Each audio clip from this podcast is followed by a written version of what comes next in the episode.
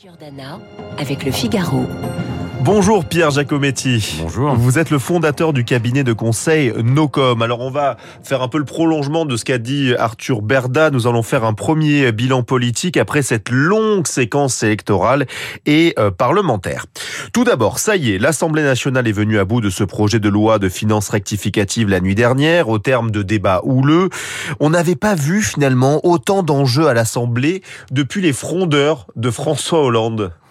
Oui, en fait, là, ce qui se passe à l'Assemblée nationale depuis euh, les élections législatives du mois de juin dernier, c'est la traduction de toute cette séquence électorale qu'on a euh, vu se développer depuis le printemps dernier. C'est une France radicalisée. Ouais. Et la représentation nationale, c'est l'expression de cette France radicalisée. Il faut se souvenir du, évidemment du, du rapport de force de l'élection présidentielle et surtout de son premier tour.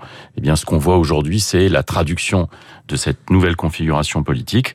Et vous l'avez dit, ça a été dit euh, précédemment, les débats n'ont plus rien à voir avec la tenue des débats de, euh, des législatures précédentes où effectivement les opposants étaient euh, dans une situation beaucoup plus euh, beaucoup plus tenue et beaucoup plus contrôlée. Aujourd'hui, c'est une, une expression démocratique qui n'a plus rien à voir et qui ressemble, c'est vrai, à certains des climats qu'on observe chez nos pays euh, voisins. Les élections législatives, c'était à peine il y a un peu plus d'un mois.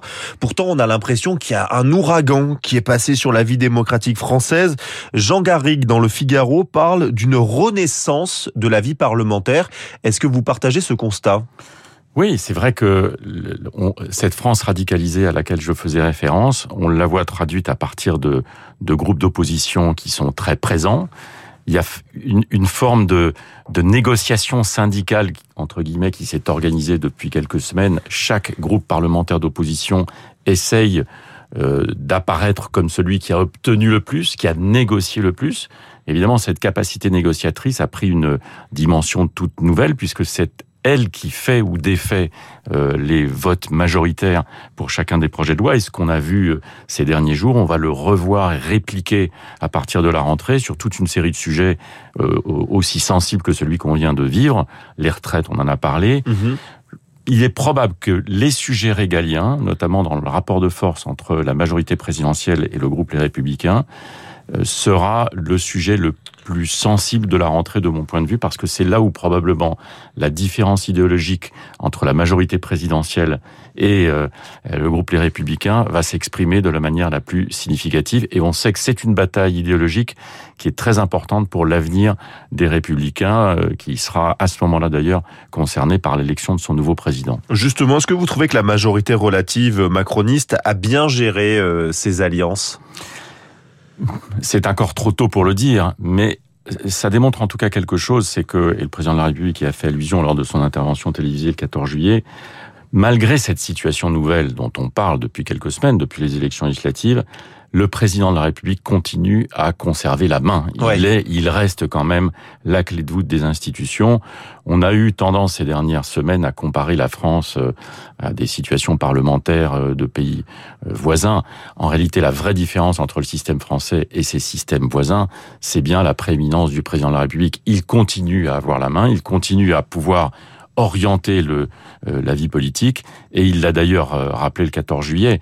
euh, L'agenda, il est fixé par euh, la présidente Ouais. de la République et par l'Élysée, euh, même si effectivement euh, le temps, le, la négociation, euh, la lenteur des débats, euh, la difficulté à pouvoir obtenir des majorités évidemment constituent des éléments nouveaux dans le paysage, mais il reste que euh, le pouvoir exécutif continue à être celui qui donne la ligne et inscrit le débat. Vous pensez pas que Emmanuel Macron justement va se mettre un peu en retrait, peut-être au-dessus des partis, par avec cette tournée africaine, euh, montrer plus d'international euh, le rôle du président de la République? Oui, alors ça rappelle un tout petit peu les périodes de cohabitation qu'on a connues voilà, sous la Ve République, Chirac, euh, mais euh, évidemment la situation internationale est singulièrement, vous avez parlé de l'Afrique, mais la crise ukrainienne est toujours là, très présente.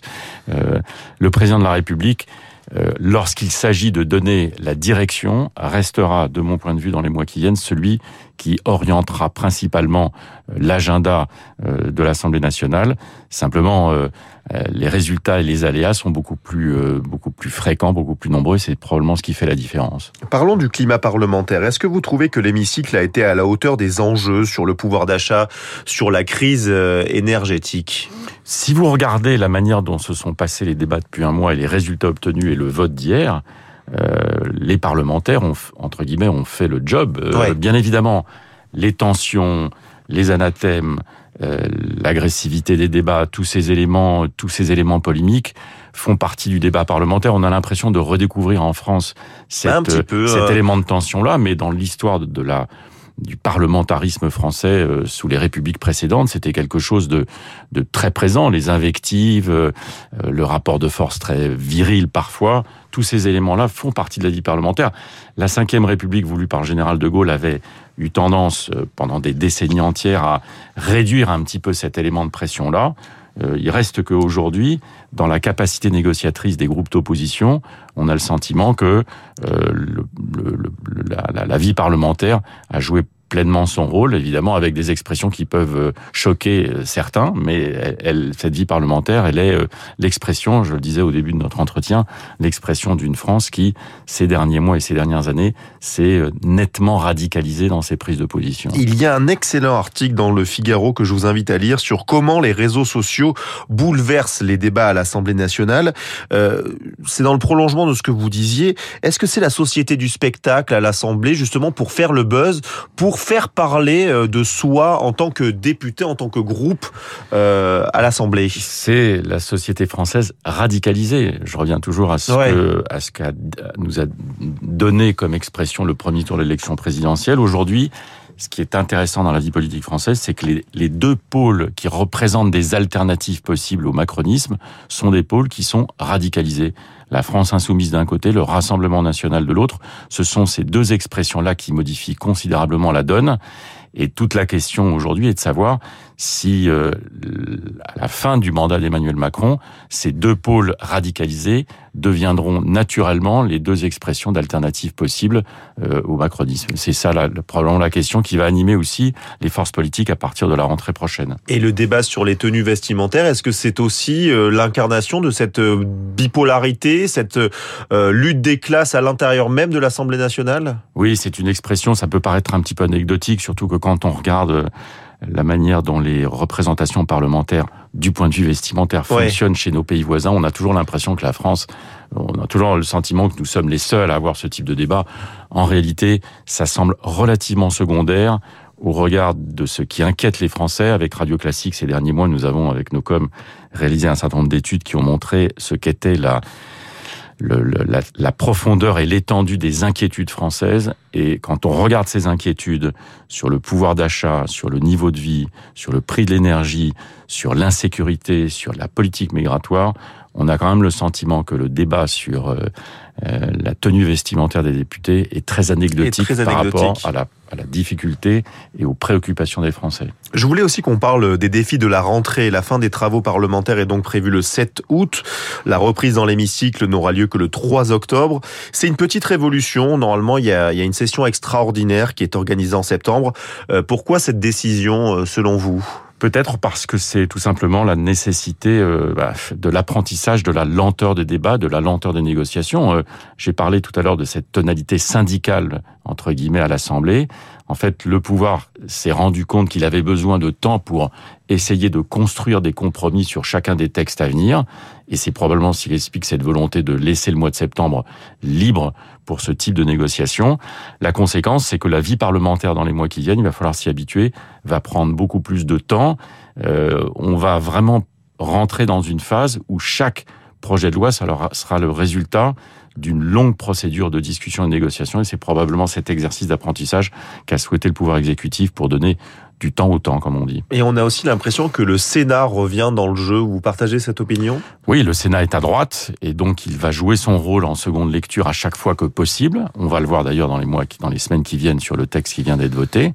Euh, c'est une façon aussi pour les républicains de continuer à montrer qu'ils constituent une force alternative pour lequel il faut compter, et c'est sûrement l'expression du Sénat qui sera la plus complémentaire de ce qu'on voit déjà euh, à l'Assemblée nationale, et les Républicains en ont diablement besoin pour essayer de retrouver une position de crédibilité perdue tout au long de ces dernières années. Alors là, on a parlé de la droite, un, petit bilan de la NUP. Euh, clairement, la stratégie des insoumis de happening permanent, c'est pas exactement la même chose que les socialistes ou les écologistes.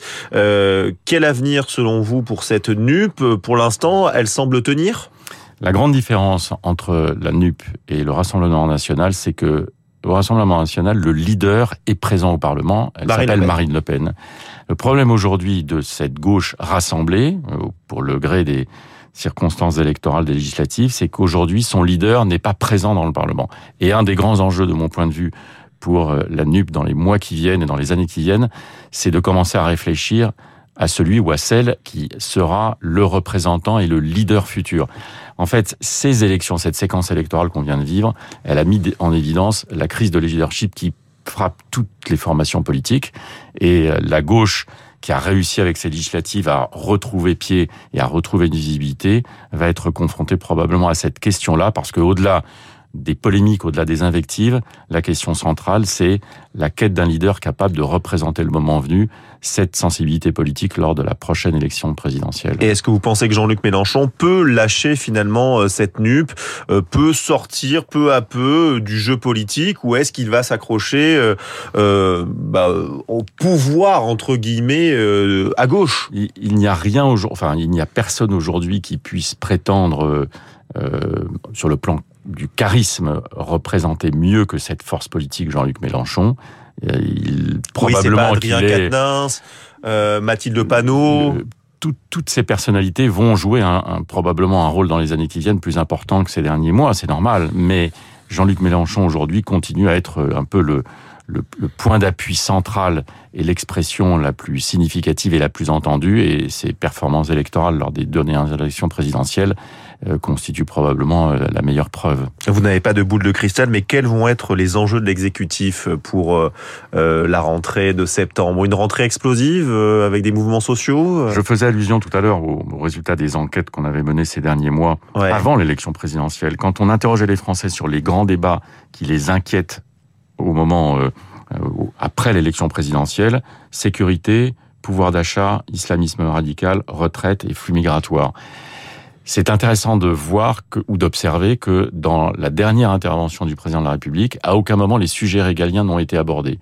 Ouais. Ces sujets-là restent des sujets extrêmement sensibles et malgré la pression sur le pouvoir d'achat, il est probable que à partir de la rentrée, euh, le calendrier législatif, quand il laissera le temps à ces sujets-là, c'est probablement ce sujet qui sera le plus sensible dans le rapport de force entre le pouvoir exécutif, la majorité présidentielle et euh, les parlementaires qui seront censés appuyer ou essayer de constituer les majorités nécessaires à ces, à ces projets de loi. Et Emmanuel Macron, il doit aller sur le terrain ou il doit laisser faire euh, sa première ministre et, son gouvernement oh, C'est assez, oh, assez complémentaire, mais en tout cas, le président de la République a un avantage, c'est qu'il reste euh, dans ses interventions publiques celui qu'on entend.